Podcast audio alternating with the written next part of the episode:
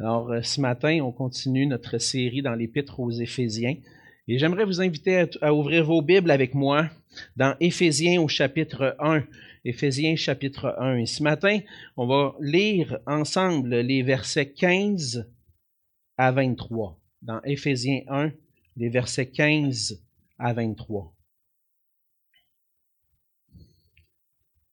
La parole de Dieu dit ceci. C'est pourquoi moi aussi, ayant entendu parler de votre foi au Seigneur Jésus et de votre amour pour tous les saints, je ne cesse de rendre grâce pour vous. Je fais mention de vous dans mes prières, afin que le Dieu de notre Seigneur Jésus-Christ, le Père de gloire, vous donne un esprit de sagesse et de révélation dans sa connaissance, qu'il illumine les yeux de votre cœur pour que vous sachiez quelle est l'espérance qui s'attache à son appel? Quelle est la richesse de la gloire de son héritage qu'il réserve aux saints? Et quelle est envers nous qui croyons l'infinie grandeur de sa puissance, se, manifestant avec efficacité par la vertu de sa force? Il l'a déployé en Christ, en le ressuscitant des morts, et en le faisant asseoir à sa droite dans les lieux célestes, au-dessus de toute domination et de toute autorité, de toute puissance, de toute dignité et de tout nom qui peut être nommé, non seulement dans le siècle présent, mais encore dans le siècle à venir. Il a tout mis sous ses pieds et il l'a donné pour chef suprême à l'Église, qui est son corps, la plénitude de celui qui remplit tout en tous. On va se courber dans un mot de prière. Oui, Seigneur notre Dieu, euh, nous venons devant toi. Nous venons devant toi, Seigneur, avec euh, des cœurs remplis de, reconnaissance, remplis de, joie, Seigneur, du fait, du privilège qu'on a de pouvoir te connaître. D'avoir ce privilège, Seigneur, d'avoir ta parole entre nos mains, de pouvoir l'ouvrir, de pouvoir l'étudier ensemble. Merci aussi, Seigneur, parce que tu es ce Dieu qui nous a donné ce libre accès auprès de ton trône de grâce. Du fait que peu importe ce qu'on peut vivre, Seigneur, les circonstances dans lesquelles tu nous, places, les épreuves, les difficultés, que ce soit les bons ou les moins bons moments dans nos vies, Seigneur, on a accès à toi. Et ce matin, Seigneur, je veux t'apporter je vais t'apporter Jacinthe euh, Morin, Seigneur, tu connais ce qui se passe dans son corps, tu connais euh, ce qu'elle a, ce qui l'amène à être euh, hospitalisée aujourd'hui. Et je te prie, Seigneur, que tu puisses mettre ta main bienveillante sur elle, mettre ta main sur son cœur aussi, qu'à travers cette, cette épreuve, qu'elle puisse goûter la joie de t'appartenir et de savoir que tu es avec elle. Je te prie la même chose aussi pour notre sœur Claire, Seigneur, qui a perdu son frère. Seigneur, tu connais la peine que son cœur exprime présentement. Tu connais le, la tristesse. Et Seigneur, euh, par ta grâce, par ton esprit qui console, tu peux la consoler. Et je te prie, Seigneur, de mettre ta main sur son cœur ce matin. Console-la. Et puisses-tu être avec elle aussi afin qu'elle puisse euh, s'appuyer sur toi dans cette épreuve, Seigneur, dans ce deuil. Donne-lui, Seigneur, de trouver son espoir en toi. Et Seigneur, comme nous avons besoin, nous aussi, on a besoin de toi, on a besoin de ta grâce pour nous aider à saisir ta parole, pour nous, aider à l'appliquer à nos cœurs, Seigneur. On ne veut pas être des auditeurs oublieux, mais on veut se mettre à l'œuvre pour toi. Conduis-nous dans ce temps, Seigneur, par ta grâce. Remplis-moi, remplis-nous de ton esprit, pour que par ta grâce, on puisse saisir les merveilles de ta parole. Et c'est dans le nom précieux de Jésus que je te prie. Amen. Amen. Si je vous demandais ce matin, je vous posais la question, vous n'êtes pas obligé de répondre, vous pouvez répondre pour vous-même, mais c'est simplement pour nous faire réfléchir. Si je vous demandais, quelle est selon vous l'importance de la prière pour la vie chrétienne? Je suis convaincu, si je demandais des, réponses, plusieurs d'entre vous seriez d'accord pour me dire que la prière est importante et a une importance, c'est essentiel à la vie chrétienne, la prière. Je pense que vous seriez tous d'accord pour dire, euh, s'il y a quelque chose d'important dans la vie chrétienne, c'est d'avoir une communion avec Dieu dans la prière. En même temps, malgré l'importance que peut occuper la prière dans notre estime, plusieurs d'entre nous sommes forcés d'admettre que nous échouons bien souvent à agir selon l'importance qu'on accorde à la prière. On croit et on serait prêt à affirmer, à prêcher haut et fort que la prière est essentielle. Mais en pratique, on ne vit pas réellement ce qu'on croit. La prière, c'est un moyen de grâce, un moyen de, grâce c'est ce que les réformateurs appelaient les moyens de grâce, d'autres appellent ça des disciplines spirituelles, mais les réformateurs appelaient la prière comme un moyen de grâce, comme un, moyen, une, une, façon dont le Seigneur nous a pourvu, un outil dont le Seigneur nous a pourvu pour qu'on puisse goûter sa grâce au quotidien. Comme l'avait bien exprimé Jean Calvin, la prière est l'expression de notre foi. En d'autres mots, la prière est une façon pour nous d'exprimer notre confiance en Dieu. Si j'ai la foi, si j'ai confiance en Dieu, qu'est-ce que je vais faire? Je vais me tourner vers lui. Je vais aller vers lui dans la prière. Et en fait, notre vie de prière montre réellement où en est notre foi. Elle est un indicateur de notre maturité dans le Seigneur. Pour une grande partie d'entre nous, par contre, la prière consiste, et trop souvent peut-être, et se limite à partager au Seigneur mes besoins personnels, mes besoins spirituels, émotionnels, physiques. On se concentre sur nos propres besoins. Toutefois, comme nous avons besoin de grandir en maturité dans la vie chrétienne, je pense que le Seigneur nous appelle aussi à grandir en maturité dans la prière.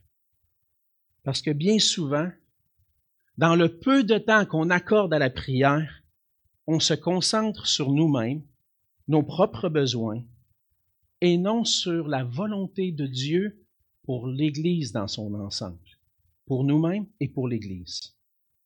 Dans le passage qu'on vient de lire, Paul passe de la louange à la prière en exprimant des actions de grâce et des requêtes précises pour l'Église.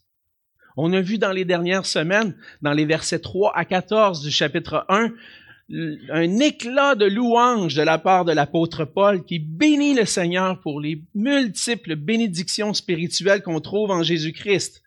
En Jésus-Christ, on a trouvé le fait d'avoir été choisi par Dieu, élu avant la fondation du monde pour être ses enfants par adoption. On a reçu par Jésus-Christ la rédemption, le pardon de nos péchés et la connaissance du plan parfait de Dieu. Et nous avons été scellés du Saint-Esprit, qui est un gage qui garantit notre héritage. On a vu ensemble les multiples bénédictions qu'on trouve en Jésus-Christ et combien Paul disait, c'est tellement important de saisir ça parce que notre vie sert à célébrer la gloire de sa grâce, sert à célébrer ce que le Seigneur a fait pour nous. Maintenant, Paul s'adresse à Dieu à partir du verset 15, dans une prière. Et c'est la prière de Paul, c'est une prière qui caractérise le cœur du, pasteur. Je dirais le cœur du, berger, de l'apôtre que Dieu a appelé à l'œuvre du ministère. Et cette prière-là est directement en lien avec la mission que le Seigneur a confiée à son Église, la, que la mission que le Seigneur a confiée à Paul et que Paul avait grandement à cœur. La prière marque ce que Paul désirait le plus. Dans Colossiens 1 au verset 28 et 29, Paul résume le travail, son, la job qu'il avait à faire, son ministère. Il dit, c'est lui que nous annonçons en parlant de Jésus-Christ, exhortant tout homme et instruisant tout homme en toute sagesse, afin de présenter à Dieu tout homme devenu parfait en Jésus-Christ, devenu mature, complet, accompli en Jésus-Christ. Il dit, c'est à quoi je travaille en combattant avec sa force qui agit puissamment en moi. Ailleurs, dans l'Épître aux Galates, Paul dit qu'il éprouve les douleurs de l'enfantement jusqu'à ce que Christ soit formé dans le cœur des enfants de Dieu. C'était le fardeau de l'apôtre Paul. Et dans ses prières, on voit que l'apôtre Paul met cette mission-là comme une priorité. La prière de Paul, c'est un modèle à suivre, en fait, pour les disciples de Jésus-Christ qui veulent grandir en maturité dans la prière et s'engager dans la mission. À travers cet exemple de Paul, un modèle qu'on veut reproduire, on apprend ceci, que la prière pour l'Église est essentielle pour que nous devenions ensemble des disciples matures qui grandissent dans la connaissance de Jésus-Christ. La prière personnelle est importante, mais la prière pour l'Église cadre dans le plan de la volonté de Dieu pour qu'on devienne tous ensemble des disciples matures qui grandissent à la connaissance de Jésus-Christ. Et on va noter ensemble ce matin trois caractéristiques de la, prière de Paul pour l'Église. Premièrement, on voit dans le verset 15 que la prière pour l'Église exprime notre reconnaissance envers Dieu. De quoi ça a l'air une prière modèle, une prière d'un homme mature? Il commence avec des actions de grâce. Paul commence en disant au verset 15, c'est pourquoi. Et si on commence à lire à partir de c'est pourquoi, ben c'est pourquoi quoi? on se pose la question. Qu'est-ce que ça veut dire, ça, c'est pourquoi? On commence jamais un discours en disant c'est pourquoi. Mais le discours commence pas là. Hein? La, lettre n'a pas commencé là. Elle a commencé quelques versets auparavant. Et c'est pourquoi c'est pour toutes les raisons qui ont été mentionnées dans sa prière de bénédiction, dans sa prière de, louange à Dieu, dans les versets 3 à 14, pour, pour le fait que vous avez été bénis de toute bénédiction spirituelle, pour toutes ces raisons-là. Et particulièrement, je pense, particulièrement en raison des versets 13 et 14, où Paul a changé le nous en vous. On l'a vu la semaine dernière avec notre frère Pierre. Le nous se change en vous. Paul s'adresse à eux d'une manière particulière. Vous avez cru et vous avez été scellés du Saint-Esprit. C'est pourquoi. C'est pour cette raison-là. Vous avez cru. J'ai entendu parler de votre foi. J'ai entendu parler de votre amour aussi pour tous les saints. Et Paul rend grâce à Dieu pour leur foi en Jésus-Christ. Paul avait été un pionnier dans le ministère de l'Église d'Éphèse. On lit l'histoire de Paul à Éphèse dans Actes au chapitre 19. On va pas le lire, mais si vous voulez, vous pouvez aller consulter comment, comment Paul, comment ça s'est passé quand Paul était à Éphèse. Il s'est passé beaucoup de choses. Et Paul s'est, est passé, a passé plusieurs mois là-bas. Il est resté dans cette région-là environ deux ans. Et ça faisait environ, lorsqu'il écrit la lettre, cinq à sept ans qu'il n'a pas vu l'Église. Il se souvient d'avoir passé du temps avec eux. Il se souvient d'avoir prêché l'Évangile. Il se souvient d'avoir vu les âmes venir à Christ, confier en lui. Mais là, ça fait cinq, sept ans de ça. Qu'est-ce qui se passe avec mes frères et sœurs à Éphèse? Je prie pour eux, j'ai un, fardeau pour eux. Qu'est-ce qui se passe avec eux? Et là, Paul a des nouvelles de eux. Et il entend dire un bon témoignage à l'Église, une Église qui était chère à son cœur. Et ce bon témoignage parle de leur foi au Seigneur Jésus. On voit qu'à Éphèse, dans Acte chapitre 19, que c'était une ville très idolâtre, qui avait plus particulièrement reconnu pour les cultes aux dieux grecs, et entre autres à Diane, la déesse des Éphésiens. Puis ils sont dans une ville où le culte à, cette déesse-là est très important. Mais malgré le fait que le monde autour d'eux est tourné vers l'idolâtrie, poursuivre des dieux faux, des faux dieux, il entend parler que leur foi au Seigneur Jésus demeure. Ils ont entendu la parole de vérité. C'est ce qu'on a vu au verset, au verset 13. Ils ont entendu la parole de vérité, l'évangile de leur salut, et ils ont cru. Mais cette foi-là continue. Amen.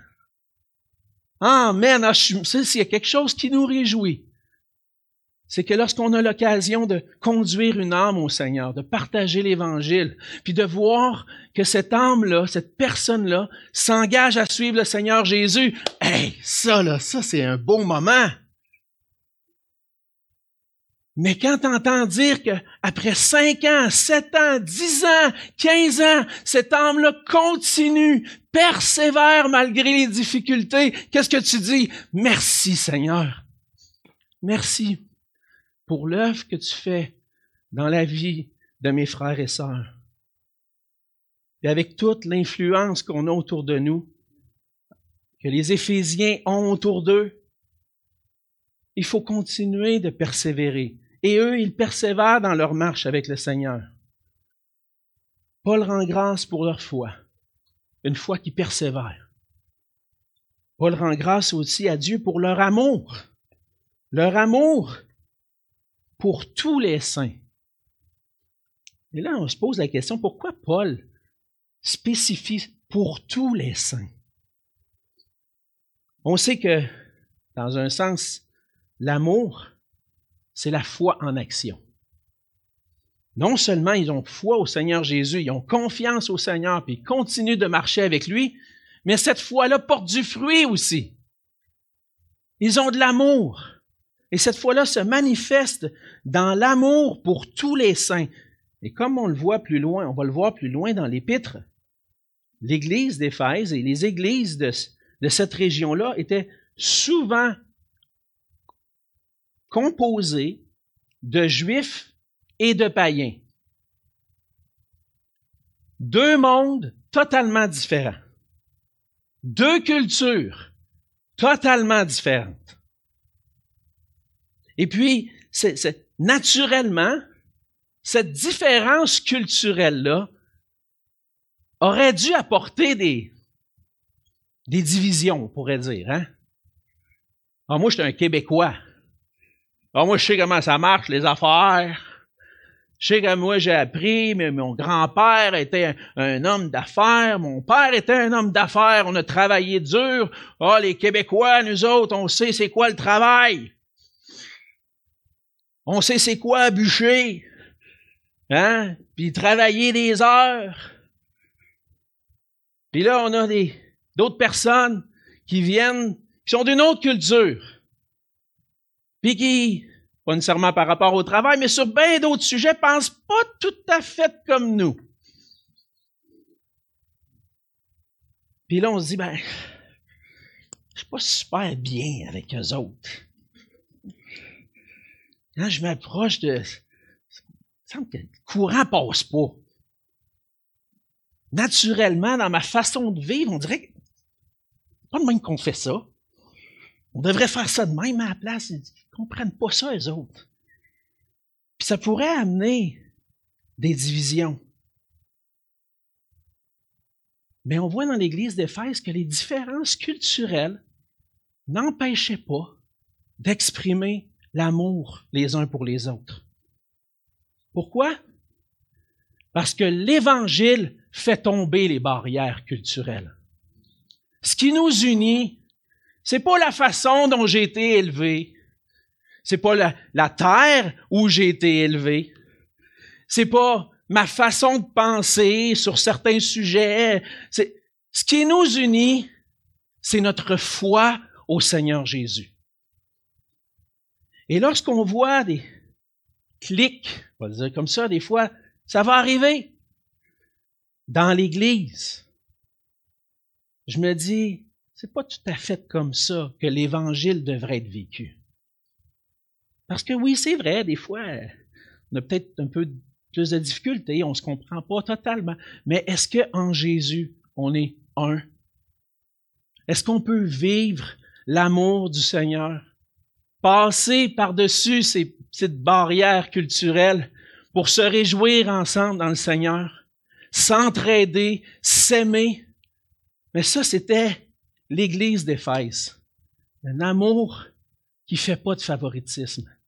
Un amour pour tous les saints. On discutait dernièrement, justement, au, au conseil.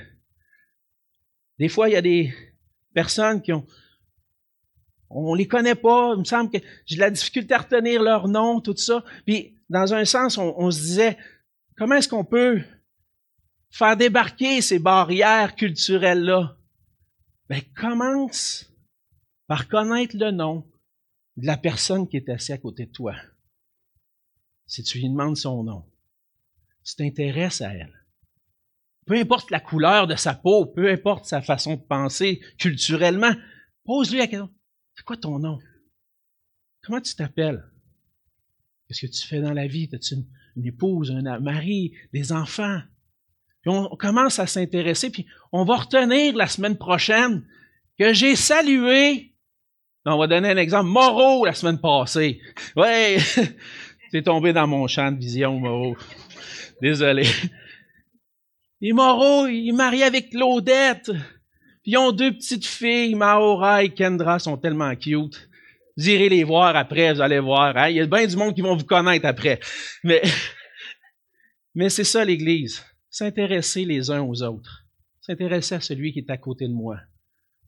C'est comme ça que l'amour du Seigneur se développe. J'ai des frères et sœurs à qui je peux partager cet amour-là. Et l'Évangile va être de plus en plus resplendissant. La gloire de l'Évangile va être de plus resplendissant devant le monde. Quand ils vont voir un paquet de monde différents, mais qui sont tellement bien ensemble. Puis je pourrais dire la même chose des générations. Les plus vieux, les plus jeunes. On a la jeunesse, on a les jeunes adultes, on a les si, on a tous les groupes. C'est pas mal, c'est correct, c'est bon que les jeunes aient des amis. Mais est-ce que on côtoie les gens de d'autres générations dans l'Église? C'est des choses qu'on peut réfléchir. On veut, grandir ensemble comme une famille. Et l'amour que les, que Éphésiens manifestent, malgré les différences culturelles, est évident et Paul rend grâce à Dieu pour ça. Et la prière de Paul nous apprend que on peut rendre grâce à Dieu pour l'œuvre de l'Évangile dans la vie de chacun de mes frères et sœurs. Merci Seigneur pour un tel. J'ai l'occasion de ce temps-ci de faire des, des entrevues pour les gens qui veulent devenir membres de l'Église, puis j'entends leur témoignage. Merci Seigneur d'avoir sauvé cette personne-là V'là 15 ans, 20 ans. Merci Seigneur de, par son parcours, elle, désire joindre notre Église. Merci Seigneur parce que c'est un frère, une sœur de plus, pas pour grossir l'Église, mais qu'on puisse s'entraider, s'encourager à marcher avec le Seigneur parce que c'est pas facile marcher avec Dieu aujourd'hui. Mais merci Seigneur pour chacun de mes frères et sœurs qui sont chacun, chacune, qui sont ici, qui se persévèrent dans la foi. Merci pour l'amour que je vois dans l'Église. Parce que oui, des fois, on peut avoir, on peut voir des petits, des petits mais pas ça qui caractérise beaucoup l'Église de Saint-Hubert. Je vois beaucoup les frères et sœurs s'aimer, puis continuer de grandir, qui ont besoin de continuer de grandir dans l'amour. Merci Seigneur. C'est ce que Paul fait. Il nous montre un modèle. Prendre le temps de voir les bontés de Dieu dans la vie des frères et sœurs, leur foi et leur amour.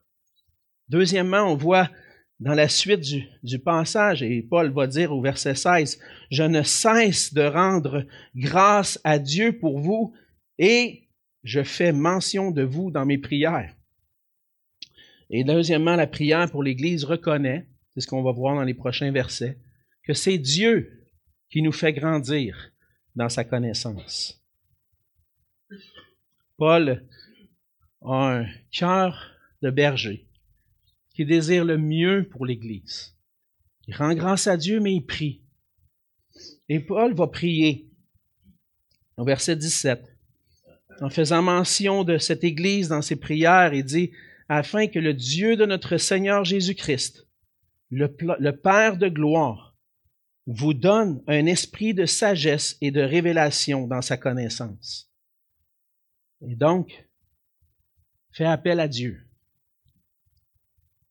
Le Père de notre, le Dieu de notre Seigneur Jésus-Christ. Le Père de gloire. Le Dieu glorieux. On va venir tout à l'heure à ce mot-là de, de la gloire. Qu'est-ce que ça veut dire? Mais il demande une chose, qu'il vous donne un esprit de sagesse et de révélation dans sa connaissance. Et qu'est-ce que c'est ça, cet esprit de sagesse et de révélation? Il faut pas oublier le contexte du passage. C'est toujours en lien avec ce qui a déjà été dit et ce qui va être dit plus loin. Il faut pas oublier ce que Paul a mentionné dans les versets 3 à 14. Il a mentionné toutes les bénédictions spirituelles qu'on a en Jésus-Christ. Et en fait, dans le fond, ce que Paul est en train de dire, c'est qu'en Jésus, en étant unis à lui, on a tout ce dont on a besoin. Réellement pour notre cœur. Maintenant, Paul demande que le Seigneur leur donne d'avoir un esprit de sagesse et la révélation dans sa connaissance. Alors, on pourrait comme certains commentateurs, c'est difficile de savoir exactement. Est-ce qu'il dit, je demande au Seigneur de vous donner l'esprit de sagesse en parlant de l'Esprit Saint, ou un esprit de sagesse en le sens une, une intelligence sage? J'ai tendance à croire que Paul ici parle d'une intelligence remplie de sagesse. Il y a des passages parallèles dans Colossiens, entre autres, qui, qui ces choses-là. Paul va mentionner, c'est le Saint-Esprit n'est pas déconnecté de ça parce qu'il demande une connaissance spirituelle, une sagesse spirituelle. Mais ici, il veut leur donner, il veut, il veut, il demande au Seigneur un esprit de sagesse. Ici, ce que Paul demande, c'est que le Seigneur, par son esprit, leur donne une intelligence et qui saisit ce que Dieu révèle. Il ne demande pas pour des nouvelles révélations. Aujourd'hui, ça semble être la norme dans plusieurs églises dites évangéliques. C'est comme si les Écritures n'étaient plus suffisantes. On a besoin d'une nouvelle révélation. Seigneur, révèle-moi ci. Seigneur, révèle-moi ça. C'est pas ça que Paul est en train de prier. Il prie pas pour des nouvelles révélations. Il prie pour qu'il puisse saisir la grandeur de la grâce de Dieu qui a été manifestée en Jésus-Christ, qui est énuméré dans les versets 3 à 14. Et même, il va prier aussi pour qu'il puisse saisir la grandeur de l'amour de Dieu manifesté en Jésus-Christ dans, dans, le chapitre 3, les versets 14 à 21. Le désir de Paul, c'est que les Éphésiens comprennent, saisissent avec leur cœur combien l'Évangile est merveilleux. Jésus-Christ est merveilleux. Les chrétiens n'ont pas besoin de nouvelles révélations. La parole de Dieu est toute suffisante. Ce qu'on a besoin, c'est d'appliquer nos cœurs à la sagesse pour la saisir et la comprendre. Et ça, on l'a vu dans les, dans les dernières semaines, ça demande du temps, ça demande du travail. Par l'Esprit qui vit en nous, le Seigneur nous aide à saisir avec notre intelligence et notre cœur l'Évangile, Dieu lui-même et son plan pour nous. Et c'est ce que Paul va expliquer en fait au verset 18. Il fait partie un peu de la même requête de prière, un esprit de sagesse, de révélation dans sa connaissance, qu'il puisse grandir dans la connaissance. Mais comment ça va se passer? Qu'il illumine les yeux de votre cœur pour que vous sachiez trois choses qu'on va énumérer plus loin. Qu'il illumine les yeux de votre cœur. C'est l'œuvre de Dieu par son esprit d'illuminer notre intelligence, l'intelligence de notre cœur pour qu'on puisse saisir les vérités. Dans 1 Corinthiens chapitre 2, le verset 12, Paul va dire, Or, nous, nous n'avons pas reçu l'Esprit du monde, mais l'Esprit qui vient de Dieu, afin que nous connaissions les choses que Dieu nous a données par sa grâce. L'Esprit de Dieu nous est donné, pas pour des nouvelles révélations, mais qu'on puisse comprendre ce que Dieu a déjà accompli. Son plan parfait, centré sur la personne de Jésus-Christ et sur la gloire de Dieu. J'ai pas besoin de nouvelles choses. J'ai tout ce dont j'ai besoin dans l'Évangile. Parce que Jésus-Christ, par l'œuvre qu'il a accomplie pour nous, dans sa mort et sa résurrection, nous donne accès à de multiples bénédictions spirituelles. Et on a besoin de saisir ça avec notre cœur, de tout notre cœur. Quelles sont les merveilles que Dieu nous donne? Ce dont notre foi a le plus besoin, c'est de saisir la richesse de la grâce qu'on a en Jésus-Christ. Et c'est lorsque nous saisissons davantage la grandeur de l'amour et de la grâce de Dieu pour nous qu'on va comprendre son plan et sa volonté pour nos vies. Plus je saisis l'amour de Dieu, plus je, vois que Dieu m'a aimé, mais ça fait partie d'un plan tellement grand qui a commencé avant la fondation du monde, puis qui va se faire terminer dans l'éternité. Puis lorsque le Seigneur nous ouvre les yeux là-dessus, sur, sur la grâce surabondante qu'on a reçue en Jésus-Christ, on dit, wow, pourquoi tu m'as tellement aimé? Je suis rien.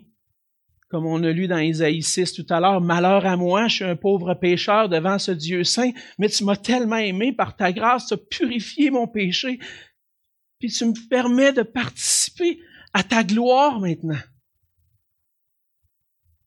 Ça, on dirait, ça blow up notre intelligence, comme dirait en bon québécois. Ça, notre intelligence ne peut pas saisir la grandeur de cette merveille-là qu'on a reçue en Jésus-Christ. Mais par l'Esprit de Dieu, on a besoin de prier pour nous-mêmes, mais les uns pour les autres, pour qu'on puisse saisir la grandeur de la grâce de Dieu. Quand on connaît la priorité de Dieu pour notre vie, ça transforme nos prières. La priorité de Paul, c'était que les chrétiens puissent saisir avec leur cœur la grandeur, ce qui, ce qui, ce qui, dépasse notre intelligence. Le problème, c'est que lorsqu'on a on prie, souvent on a pris trop souvent avec une perspective terrestre. C'est comme si on vivait, puis la vie ici, c'est tout. Tout ce qu'on qu'on va vivre, on vit avec une perspective terrestre, c'est tout ce que j'ai besoin, j'ai besoin d'un auto, j'ai besoin d'une maison, j'ai besoin de manger, mes enfants ont besoin de ci, mes enfants ont besoin de ça, j'ai besoin de la santé, j'ai besoin de ci. On est concentré sur une vie terrestre dans nos prières. Puis c'est pas mal, je suis pas en train de dire que c'est mal. Qu'est-ce que le Seigneur dit? Faites connaître vos besoins à Dieu par des prières et des supplications. Ça fait partie de ça. Mais lorsque c'est seulement concentré là-dessus, nos prières, ça reste à l'état d'enfant, comme dirait Paul. Si je veux grandir en maturité, je veux avoir une perspective céleste, une perspective divine sur le plan de Dieu et prier en conséquence. Prier avec une perspective céleste, c'est voir qu'il y a bien plus que la vie simplement terrestre, qu'on est des voyageurs ici-bas qu'on va rien emporter avec nous finalement. Prier avec une perspective céleste, c'est chercher premièrement le royaume de Dieu et sa gloire. Que ton règne vienne, que ta volonté soit faite sur la terre comme au ciel. Et d'avoir une perspective divine change mes prières du je au nous. Je fais suis pas tout seul seul à ma relation avec Dieu. Le Seigneur m'a joint à une famille. C'est plus je maintenant. C'est nous. On prie pour nous. On prie pour que nous puissions grandir dans la connaissance de Jésus-Christ. Par l'apôtre Paul, le Seigneur nous montre que ce qui devrait être la priorité dans nos prières, c'est que l'Église saisisse avec une intelligence spirituelle la connaissance de Dieu et de son plan. Ça, c'est ce que Paul désire. C'est une prière faite par l'Esprit et avec persévérance. Dans Éphésiens 6, au verset 18, Paul va dire, faites en tout temps par l'Esprit de Dieu une prière poussée par l'Esprit, pas qui vient de moi-même, de mes sentiments, mais qui vient de l'Esprit de Dieu. Toutes sortes de prières et de supplications. Veillez à cela avec une entière persévérance et priez pour tous les saints. Ben, je finirai pas de prier, là.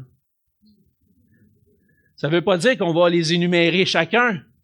On va prier pour tout le monde ensemble. Tous ensemble. L'Église de Saint-Hubert. On puisse saisir la grandeur de la grâce de Dieu pour nous avec que le Seigneur illumine les yeux de notre cœur pour qu'on puisse voir la beauté de l'Évangile, être émerveillé devant cet Évangile-là, de, de vivre pour la gloire de Dieu. C'est seulement le Seigneur qui peut nous faire grandir ensemble spirituellement. Et c'est pour ça que Paul prie le Seigneur. Je fais mention de vous dans mes prières. Je prie pour votre croissance. Troisièmement, on voit que la prière pour l'Église recherche la croissance dans la connaissance du plan de Dieu en Jésus-Christ. Cette prière recherche que les, que les croyants recherchent et prient pour trois choses, comprennent trois choses. Et ce qu'il va dire pour que vous sachiez, au verset 18, qu'il illumine les yeux de votre cœur pour que vous sachiez. Et là, vous allez voir trois quels. Et ces trois quels-là font partie de la prière. Quelle est l'espérance qui s'attache à son appel, le premier? Quelle est la richesse de la gloire de son héritage qu'il réserve aux saints? Et quelle est envers nous qui croyons? L'infinie grandeur de sa puissance, se manifestant avec, efficacité par la vertu de sa force. Donc Paul prie pour que les Éphésiens puissent saisir, comprendre l'espérance qui s'attache à son appel. Comme on l'a vu, le Seigneur nous a appelés à lui. C'est par, une vocation. Le Seigneur nous a adressé un appel particulier. C'est par le Saint-Esprit, il nous a effectivement appelés pour qu'on puisse croire en Jésus-Christ, qu'on puisse placer notre confiance en lui. Mais à cet appel-là qui nous fait de nous, par la foi en Jésus-Christ, des enfants de Dieu, on a besoin de saisir l'espérance qui est attachée à cet appel-là. Cet appel-là nous amène à espérer, à avoir l'espoir Hein? C'est le nom de notre Église, l'Église de l'espoir. On sait que l'espoir est en Jésus. Et on a l'espoir qu'un jour il va se passer quelque chose. L'espérance qu'un jour, toutes choses vont être pleinement réalisées. En venant sur la terre, Jésus a tout accompli pour notre salut. Il reste rien. Jésus le dit lui-même à la croix, tout est accompli. Mais on, est encore un peu dans l'attente de quelque chose, non? Le Seigneur Jésus est ressuscité, il est au ciel, puis il a fait une promesse. Qu'est-ce qu'il a dit? Je vais revenir. Pendant que je vais être parti, je vais vous préparer une place pour que là où je suis, vous y soyez aussi. On a déjà tout pleinement en lui. C'est ce que Paul dit aux Colossiens. On a déjà tout. Mais pas pleinement réalisé encore parce qu'on n'est pas dans sa présence. On attend son retour. Tout est accompli, mais pas pleinement réalisé. Et un jour, le Seigneur Jésus va revenir et tout sera pleinement réalisé. Nous sommes dans l'attente de ce jour-là. Paul dit aux Romains, chapitre 8, versets 18 à 25, il dit, J'estime que les souffrances du temps présent ne sauraient être comparées à la gloire à venir qui sera révélée pour nous dans un contexte de, souffrance, de persécution. Paul dit, quand on souffre, qu'est-ce que ça devrait nous faire faire? Regarder à l'espérance qu'on a en Jésus.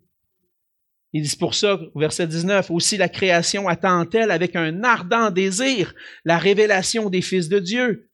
car la création a été soumise à la vanité, non de son gré, mais à cause de celui qui l'y a soumise, avec l'espérance qu'elle aussi sera affranchie de la servitude de la corruption pour avoir part à la liberté de la gloire des enfants de Dieu.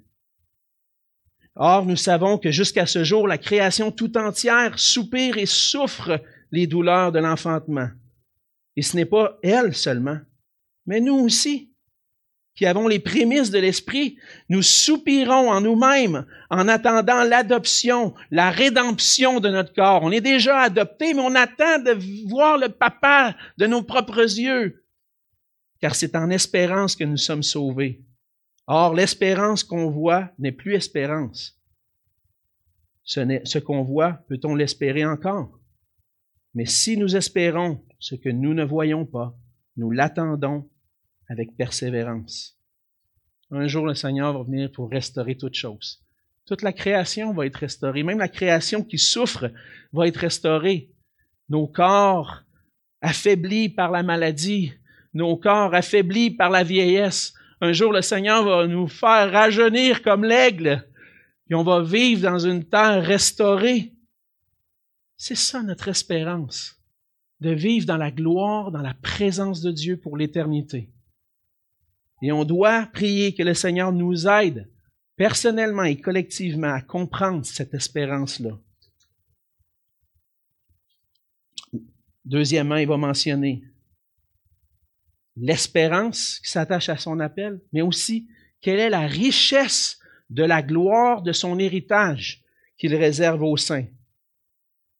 Savez-vous quoi? Le Seigneur réserve la gloire à ceux qui lui appartiennent. Ouais, attends un peu, qu'est-ce que tu dis là, Alex? Qu'est-ce que tu dis là, Alexandre? C'est pas comme ça que la Bible parle. La Bible parle d'humilité. Hein, la Bible a dit qu'on devrait plutôt être des serviteurs pour rechercher la gloire, prendre garde, prendre garde d'être debout pour pas tomber. La Bible ne parle pas de rechercher la gloire. Elle parle de rechercher l'humilité. Comment ça tu dis que le Seigneur veut qu'on soit glorifié, qu'on soit dans la gloire? La gloire, notre compréhension de la gloire, saisit pas la pensée de cette époque-là. Et souvent, le problème, c'est pas parce qu'on recherche pas, c'est qu'on recherche la mauvaise gloire. On recherche la gloire des hommes plutôt que la gloire qui se trouve en Dieu. Mais à cette époque-là, c'était pas rare. Lorsque des, on le voit dans l'Ancien Testament, même du temps du roi David, lorsqu'une nation avait obtenu la victoire dans une guerre contre une nation ennemie, elle attribuait la victoire à son roi. C'est le roi qui était le commandement, le commandant, le, le chef de l'armée. Et c'est lui qui conduisait le peuple en guerre. Et lorsque le roi revenait avec ses soldats avec une victoire, Comment qu'il était accueilli dans la capitale? Des cris de joie, des cris de triomphe, la gloire au roi. Et lorsqu'on célébrait la gloire du roi, on célébrait aussi la gloire du peuple pour la victoire. C'est non seulement le roi, mais tout le peuple qui participait à cette gloire-là. On a vu tout à l'heure que Paul décrit notre Dieu comme le Père de gloire. On a un Dieu glorieux. On a un Seigneur glorieux qui a obtenu pour nous la victoire sur le péché, sur Satan, sur notre chair. On a un Sauveur glorieux, on le chante des fois.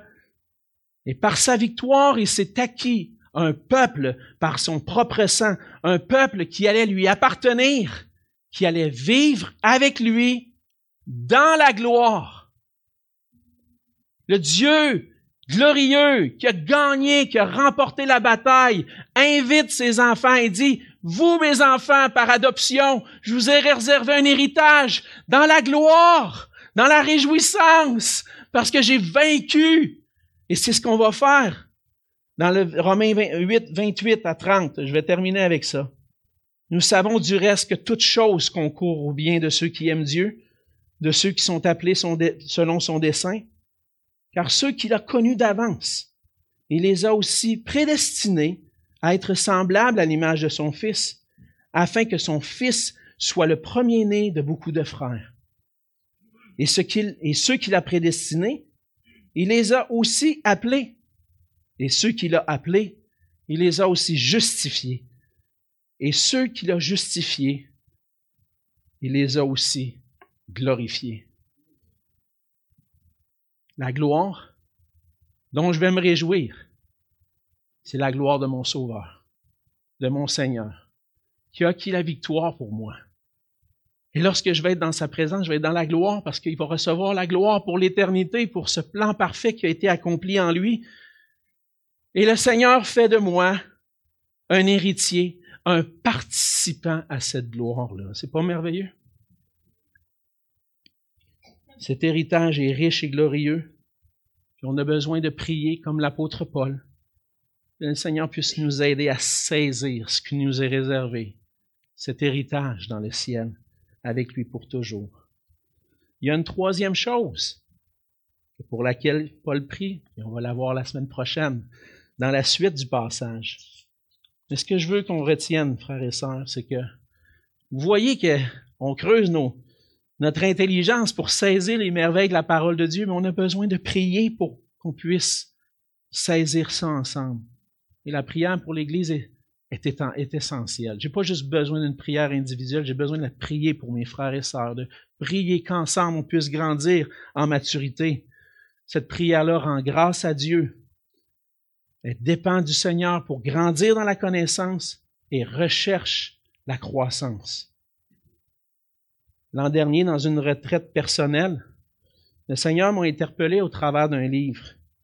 Le livre s'intitule Un appel à la prière de J.C. Rowell. C'est un prédicateur anglais qui a vécu au 19e siècle. Dans ce livre, un des passages qui m'a le plus percuté, c'est celui-ci. Dans tous les domaines de la vie chrétienne, la prière est l'aspect auquel nous devons porter le plus attention. C'est là que commence la véritable relation avec le Père céleste. C'est là qu'elle fleurit, là aussi qu'elle peut tomber en décadence. Dites-moi ce que sont les prières d'un homme, et je vous dirai bientôt quel est l'état de son âme. La prière est le pouls spirituel qui révèle l'état de santé d'une âme. La prière est le baromètre spirituel qui nous permet de savoir si le temps est serein ou brumeux dans nos cœurs. Quel temps fait-il dans ton cœur présentement? As-tu comme Paul, qui est en prison, emprisonné pour l'Évangile, peut enchaîner, peut rien faire? As-tu la sérénité dans ton cœur pour l'œuvre de Dieu dans ta vie, dans son Église? As-tu les yeux fixés sur les difficultés de la vie, sur les épreuves?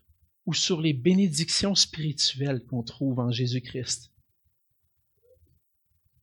On a besoin de grandir dans nos prières pour nous-mêmes et pour l'Église. Et ce matin, si vous voulez approfondir ce sujet-là, on veut vous proposer une table de livres qui va être à l'arrière. Cynthia va être là. On vous a proposé dans le courriel des annonces, si vous l'avez lu, cinq livres qui sont disponibles à l'arrière. Vous pouvez vous en procurer. Il y en a pour tous les portefeuilles, je peux dire. Le plus moins cher est 6 le plus cher 28 sont accessibles. Mais c'est cinq livres que le Seigneur a utilisés dans ma vie personnelle pour façonner mon cœur pour la prière. Puis, si vous voulez approfondir ce sujet-là, ben, ils sont disponibles.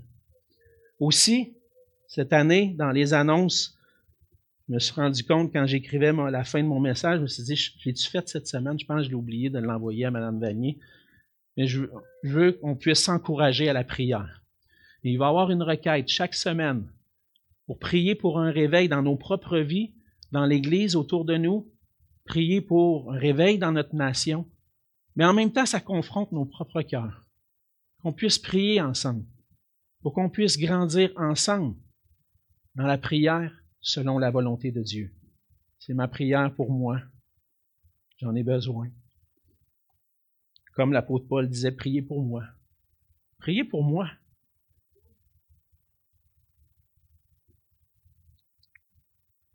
Priez que je puisse être comme l'apôtre Paul, un modèle pour vous dans la prière.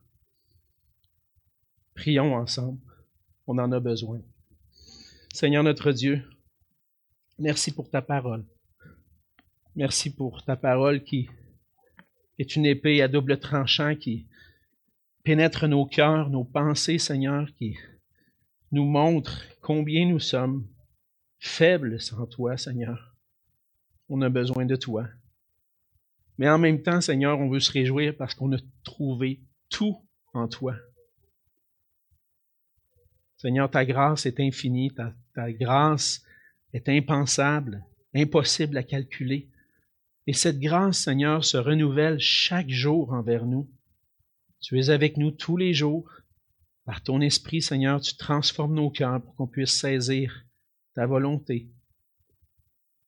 Et Seigneur, tu vois mon cœur, tu vois le cœur de mes frères et sœurs, et on voit, Seigneur, qu'on a besoin de devenir des hommes et des femmes qui prient non seulement pour nous-mêmes, mais pour ton plan, Seigneur, pour ta volonté dans ton Église. Fais-nous grandir cette année, Seigneur, dans la richesse de la connaissance de Christ et toutes les bénédictions spirituelles qu'on trouve en lui. Que ça puisse transformer nos cœurs pour t'aimer toujours plus, Seigneur. Désirer faire ta volonté. Et Seigneur, qu'on puisse briller pour toi. Qu'à travers notre témoignage, Seigneur, tu puisses attirer des âmes à toi. Qu'on puisse briller pour ta gloire.